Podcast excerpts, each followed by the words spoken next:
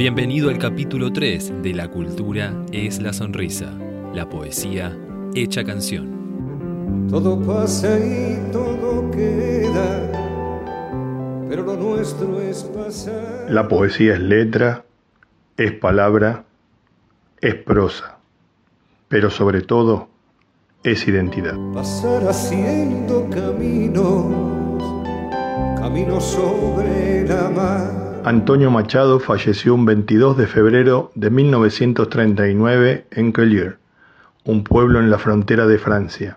Estaba solo, pobre y derrotado. Nunca perece la gloria, ni dejar en la memoria de dos hombres mi canción. Fue el símbolo del exilio español, de esos 500.000 republicanos de la retirada obligados a dejar su tierra y buscar refugio fuera de su país, cuando las tropas franquistas sitiaron la ciudad de Barcelona.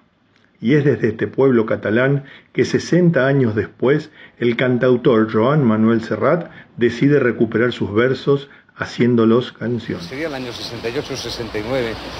Eh, nació una de las canciones que hay en aquel disco, la única que es exclusivamente mía, es una canción que se llama Encollibre y que relata un poco la impresión que a mí me causó, la, tremenda impresión que recibí al descubrir aquella tumba con, la losa de granito enorme y además aquella tumba llena de, de, objetos, de recuerdos, como, como de alguna manera como un templo expiatorio al que todos acudíamos, todos, aquellos, todos los antifascistas acudíamos a, a tomar fuerza y a, recuperarnos esperando el día del fin de la dictadura. Decía Antonio Machado, sabemos que la patria es algo que se hace en forma constante y se conserva solo por la cultura y el trabajo. El pueblo que la descuida o la abandona la pierde, aunque sepa morir. Sabemos que no es patria el suelo que se pisa, sino el suelo que se labra, que no basta vivir sobre él, sino para él, que allí donde no existe huella del esfuerzo humano, no hay patria. Llevamos los mundos sutiles, ingrávidos y gentiles, como pompas de jabón. Su poema Cantares expresa su amor a la libertad. Su frase Caminante no hay camino, sino estelas en la mar, reflejan no solo su recuerdo del mar, al que conoció junto a su padre cuando era un niño de ocho años, sino una invitación a cada uno de nosotros a la construcción de nuestro propio destino. La poesía hecha canción. Verónica Randi, escritora, da su opinión al respecto. Ponerle música a, la poesía yo creo que la, vuelve a la vida. Eh, da la posibilidad de apropiación, de masividad y de un compartir que la letra escrita no tiene. Y también creo que permite a un acceso, le da un acceso a la, poética que en, otro registro, porque pasa por el cuerpo, pasa por la voz, pasa por otra sensibilidad. Y eso para mí le da otra hondura. No sería lo mismo para la libertad si no pudiéramos cantarla. Me parece que, que son obras que que han trascendido, incluso que han cruzado los mares, como diría Machado. La obra de, Machado es fundamental y bueno, el trabajo de Serrat, de esa orquestación, realmente creo que, es una obra magnífica. Yo creo que si pienso en un poeta es en Miguel Hernández. Es como el, el, ícono de los, de los poetas.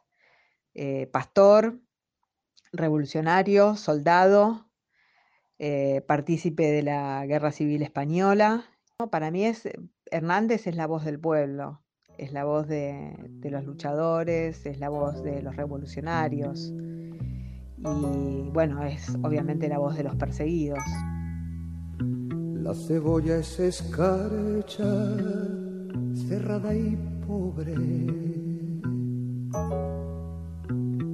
escarcha de tus días y de mis noches, La madrugada del 28 de marzo de 1942, en la cárcel, luego de varios días sin poder hablar, apenas comunicándose desde el silencio a través de sus ojos agónicos, moría el poeta Miguel Hernández.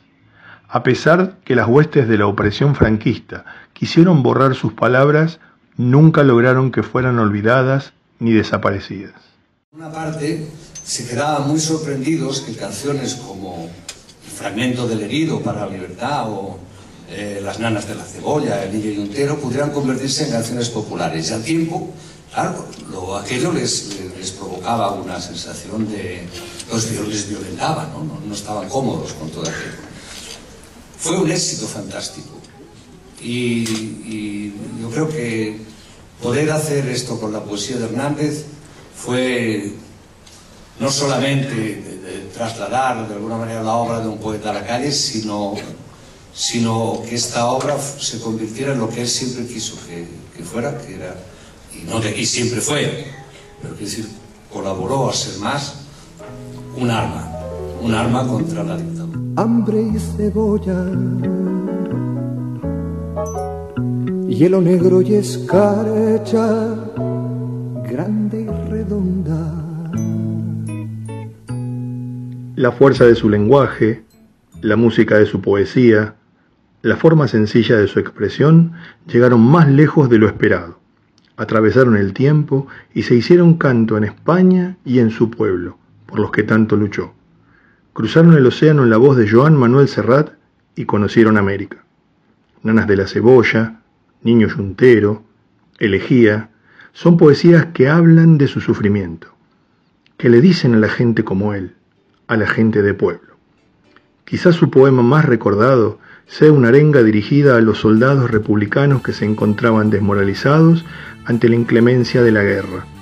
Lo llamó Para la Libertad. Para la libertad, sangro, lucho, pervivo para la libertad.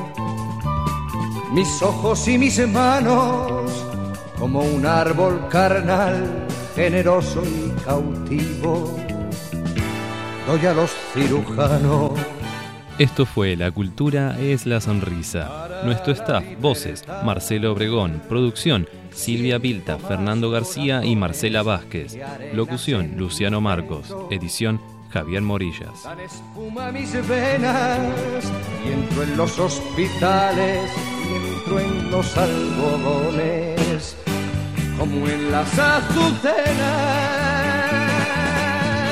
Porque donde unas cuencas vacías amanezcan, ella pondrá dos piedras de futura mirada. Y hará que nuevos brazos y nuevas piernas crezcan en la cadeneta alada. Retoñarán aladas de savia sin otoño, reliquias de mi cuerpo que pierdo en cada herida. Porque soy como el árbol talado que retoño, aún tengo la vida y para la libertad. Sangro, lucho, pervivo para la libertad. Mis ojos y mis manos como un árbol carnal, generoso y cautivo. Doy a los cirujanos, porque donde unas cuencas vacías amanezcan, ella pondrá dos piedras de futura mirada. Y hará que nuevos brazos y nuevas piernas crezcan en la careneta retoñarán aladas de savia sin otoño, reliquias de mi cuerpo que pierdo en cada herida. Porque soy como el árbol talado que retoño, aún tengo la vida, aún tengo la vida.